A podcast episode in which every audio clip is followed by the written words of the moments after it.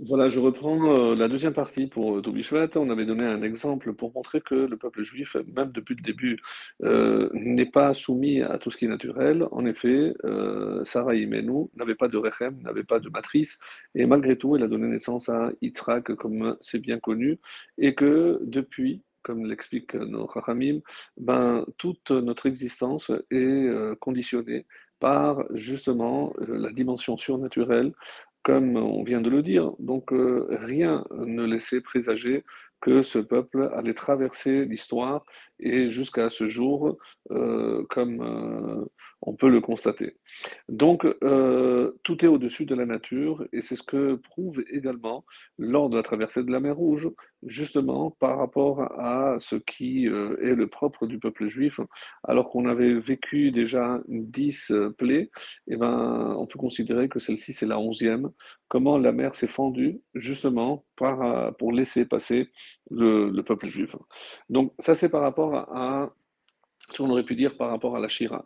Pour revenir maintenant à la comparaison que fait la Torah entre l'homme et l'arbre, donc évidemment qu'il y a énormément de comparaisons qui peuvent être faites comme nous venons de le voir, mais euh, la principale, c'est que je n'ai pas le droit, par exemple, d'abattre un, un, arbre fruitier. Pourquoi? Parce que la Torah le dit, c'est des arbres qui nourrissent, c'est-à-dire que eux donnent la vie et comme tout ce qui est euh, lié à la vie, donc mérite d'exister. Euh, la raison pour laquelle, oui, je peux abattre donc un arbre qui, lui, apparemment, ne donne pas de fruits, donc il ne permet pas la vie, dans ce sens où, euh, n'ayant pas de fruits, évidemment que nous, aujourd'hui, on sait qu'il peut contribuer de différentes façons euh, pour l'oxygène et autres, pour l'ombre et pour le, bon fonctionnement, on va dire, de notre planète. Ils ont une utilité, mais attention, et c'est ce que les, les veulent mettre ici en, exergue, c'est que euh, je ne dois jamais donner la priorité à euh, la nature par rapport à l'homme. Donc l'homme aura toujours la priorité, sauf s'il n'y a pas évidemment le choix euh, à ce moment-là, je pourrais abattre donc ces arbres. Donc il doit y avoir une raison valable, d'après la halakha. Euh, par ailleurs, si je dis que justement, euh, donc un homme qui n'a pas de but dans sa vie, pourquoi? Parce qu'il se laisse décourager, parce qu'il connaît des contrariétés. En, somme, il se laisse abattre par les revers qu'il peut subir dans sa vie professionnellement ou dans d'autres domaines. C'est-à-dire qu'il se déconnecte avec la vie et euh, c'est une des raisons pour lesquelles on va le comparer à l'arbre que quand est-ce qu'un arbre peut être abattu si il ne procure pas la vie? Et c'est malheureusement ce qui peut arriver à beaucoup d'hommes de nos jours d'êtres humains qui euh, se laissent euh, abattre littéralement par euh, des contrariétés, par euh, des contre-coups, par des épreuves, alors allez-nous, que Dieu nous que Dieu préserve.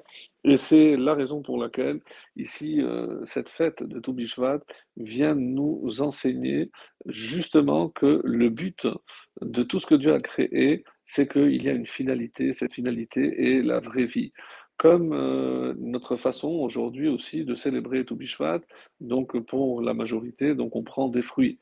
On sait très bien, comme on l'a expliqué, que à il n'y a pas encore de fruits dans l'arbre.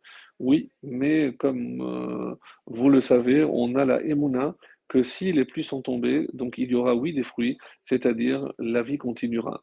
Et de même pour l'homme. Tant qu'il est connecté à la source de vie, c'est-à-dire l'eau, c'est-à-dire la Torah, s'il il se déconnecte de la Torah, donc c'est la source de vie, là, évidemment, euh, il ressemble donc à un arbre, euh, un arbre qui ne donne pas de fruits. Et euh, c'est la raison pour laquelle donc, on a certaines coutumes concernant justement le, le de Toubishpat, de lire certains passages, de lire les 15 psaumes en goûtant au moins 15 sortes de fruits. Ces 15 euh, psaumes, je le rappelle, Shilama Alod, le degré des de, de, de, cantiques, cantiques des degrés, euh, nous rappellent que pour s'élever, pour atteindre le, haut du parvis pour passer à la partie sainte du temple, il y avait 15 marches.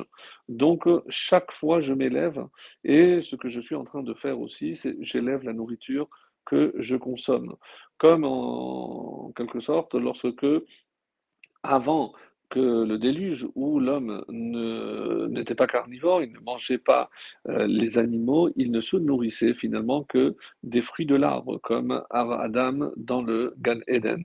Donc c'est une façon aussi de protéger la, la nature en sachant que la nature a été donnée par le Tout-Puissant pour que l'homme puisse se nourrir, pour qu'il reste attaché à la vraie vie. Alors, quand on dit que ce soir est particulier, parce que, euh, comme on l'a expliqué précédemment, si je veux atteindre le niveau de Adam, il faut que je sois capable aussi de faire ce qu'on appelle le tikkun, la réparation de la faute de Adam, qui a fauté justement lorsqu'il a consommé un fruit qu'il n'aurait pas dû consommer. Ah, les avis sont différents et, sont nombreux. Donc, est-ce que c'était euh, des figues? Est-ce que c'était le raisin? Est-ce que c'était... Donc, euh, plusieurs explications autour de cela. Mais une chose est certaine, c'est que la réparation de cette faute passe maintenant par la consommation justement de, de ces fruits. Le, le Zohar, dans la Kabbalah, on nous explique qu'il y a plusieurs sortes de fruits, quatre exactement. Donc, euh, il y a des fruits qui n'ont ni écorce, ni, euh, ni noyau. Il y en a qui ont ou l'écorce ou le noyau et il y en a qui ont et l'écorce et le noyau. Donc tout ceci correspondant à des niveaux dans la Kabbalah, des mondes dans la création. Euh, donc c'est des choses extrêmement élevées et c'est pour cette raison que euh, ce sont les premiers à avoir mis au bout du jour cette étude que l'on appelle le Seder de Toubishvat et certains rites euh, pré préconisent également de prendre des quatre coupes de vin oui, oui, tout à fait. Comme on l'aurait fait, par exemple, pour euh, euh, le, soir du Seder euh, de Pessah, bien sûr.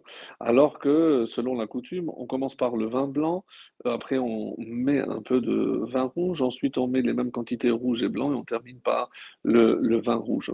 Ceci, encore une fois, nous renvoie directement à la délivrance euh, de Pessah, mais c'est aussi, euh, il faut bien le comprendre, notre délivrance à nous, euh, pour la simple et bonne raison que la fête de Toumishvat est le prélude à ce qu'on on peut appeler la- notre délivrance, la délivrance finale. Et c'est ce que je voudrais vous démontrer par ce qu'on a appelé tout à l'heure les trois, tou- trois 15, 15 Shevat, 15 Adar et donc, le 15 euh, Shevat, qui correspond à la fête de Toubishvat, le 15 Adar, qui correspond à la fête de Purim en, à Yerushalayim, essentiellement Shushan Purim, et enfin le 15 euh, Nissan, c'est la délivrance, mais on vise évidemment la délivrance finale. Donc, on peut également dire que comme le terme de Adam est composé de trois lettres, donc le Aleph, le Dalet et le Mem. Aleph, c'est la lettre muette, donc c'est une lettre que on n'aurait pas entendue. D'ailleurs, elle est muette lorsque elle est à la fin du mot, parce que ça correspond à la partie cachée de, l'arbre. On peut dire que ce sont les racines. Donc on disait les racines qui sont la partie euh, cachée de, de l'arbre euh, correspondent donc à la lettre Aleph. Et à quoi ça correspond si je dis que ce sont les racines de Adam, les racines de l'homme, eh ben, de la même façon que Adam est considéré comme l'origine, euh, la racine même de l'humanité, euh, nous, en tant que peuple juif, détenteur, on va dire, du message divin, eh ben, notre premier messager, celui qui euh, nous a transmis, entre autres, la Emouna, ce dont on a tellement besoin, eh ben, c'est évidemment Abraham qui commence par Aleph. Donc, euh, au niveau de la racine, c'est-à-dire si on doit nommer un personnage qui correspondrait à Toubishvat, c'est évidemment Abraham qui est considéré comme la racine du peuple juif. hein.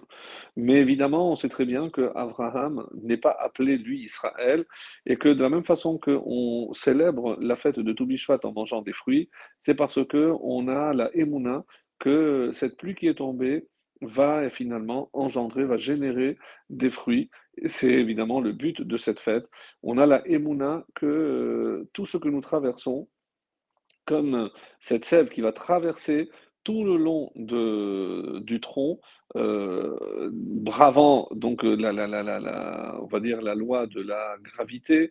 Euh, normalement, le liquide aurait dû être vers le bas, comme on l'a expliqué avec le mot. Et eh ben, ça va atteindre les extrémités de l'arbre et on verra le résultat au début du mois de Nissan, comme son nom l'indique, Nissan, les bourgeons apparaîtront et on pourra à ce moment-là procéder à Birkat à Ilanot, qui est la conclusion de tout ce processus de la montée de la sève, c'est-à-dire un processus qui a, commencé, précisément avec euh, la, la, fête de Toubishvat. Ensuite, on passe le tronc, le tronc qui correspondrait donc à, la lettre médiane, le Dalet. Et évidemment, là, le Dalet symbolise le roi David. Pourquoi? Parce que c'est celui par qui euh, arrivera donc la, royauté. Et quel est le lien, on peut dire, avec la fête de Purim, puisqu'on a parlé du 15 euh, Adar, entre autres, et on aura l'occasion de revenir pour la fête de, de Purim, mais on peut dire que euh, on sait très bien que les trois obligations que le peuple juif a en rentrant en Israël, c'est avant tout nommer un roi, descendant de la lignée de David, exterminer euh, la lignée justement de, Amalek, et ensuite procéder à la reconstruction du Beth Amikdash. Et donc ce, même processus que, auquel on va assister, donc le Mashiach viendra descendant de David. On pourra enfin, euh, on, va dire, euh, terminer avec la menace de tous euh, les Amalek qui pèsent, toutes ces menaces qui pèsent encore sur Israël. Et ensuite, on assistera à la reconstruction du troisième temple. Et, donc, on comprend que le roi David, étant le premier roi de la lignée davidique, c'est le premier qui a justement à charge de venir à bout de la lignée de, de Amalek. Et le lien avec Purim, bien sûr, puisque euh, Amalek est appelé Amalek Hagagi, descendant de Hagag, précisément ce roi de Amalek qui avait été épargné par le roi Shaoul. Il lui avait laissé la vie sauve. Et euh, Hagag, composé de trois lettres, Aleph, Gimel, Gimel, dont la valeur numérique c'est 1, 3 et 3. Et comme euh, Haman nous l'a fait savoir, lui il croyait beaucoup au hasard et au jeu du dé. Et euh, si on prend un dé et on voit la face opposée de Agag, c'est-à-dire la face opposée de 1, de 3 et 3, on sait que la somme dans un dé des sommes opposées font 7. Donc face au 1, j'ai 6. Face au 3, j'ai 4. Et face au 3 encore, j'ai encore un 4. Donc si je les transforme en lettres, j'ai le Vav euh, pour 6, Dalet pour 4 et Dalet pour 4 qui forment le mot David. C'est-à-dire David qui s'oppose aux forces de Agag, de Amalek. Et c'est ça toute la transition de la fête de de, de Purim, qui euh, renferme aussi, comme nous aurons l'occasion de voir, l'acceptation de la Torah, parce que sans cette acceptation, donc euh, cette pluie qui a commencé à tomber euh, à, à, partir de, donc pour la fête de Toubishvat, donc L'acceptation de la Torah se fera dans la joie à Purim, et c'est ce qui nous amènera finalement au dernier 15, le 15 euh, Nissan, la délivrance, puisque nous avons été délivrés justement le 15, euh, le 15 Nissan, la, sortie d'Égypte. Et comme euh, le, prophète le dit, qui met comme en ces jours de la sortie d'Égypte, montre-nous des, euh, des prodiges. On explique, les Chachamim nous expliquent que les prodiges de notre sortie d'Égypte seront encore supérieurs à tout ce que nos ancêtres ont connu pour la sortie d'Égypte. C'est ce ce qui est symbolisé donc par le dernier 15 qui correspond à la délivrance de Pessah, mais la délivrance finale.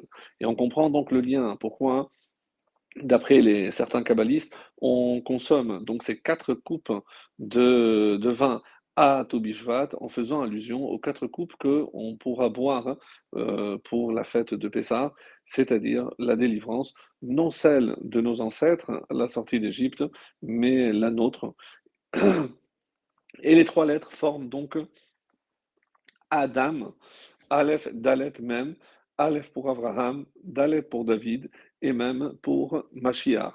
Alors que la sortie d'Égypte a été opérée par même par Moshe, on en appelle le premier Goël, le premier libérateur, nous on attend l'arrivée du Mashiach. Et c'est comme ça que non seulement la réparation de la faute de Adam sera enfin atteinte, mais là, comme nous le dit Rabbi Shimon Bar Yochai, Atem Kerouim Adam, donc nous, on sera à nouveau le Adam, celui euh, que Dieu a créé pour remplir une mission. Donc, euh, et on aura enfin, après la réparation de cette faute, atteint le niveau de Adam pour enfin connaître ce, qu'on appelle, nous, les temps messianiques.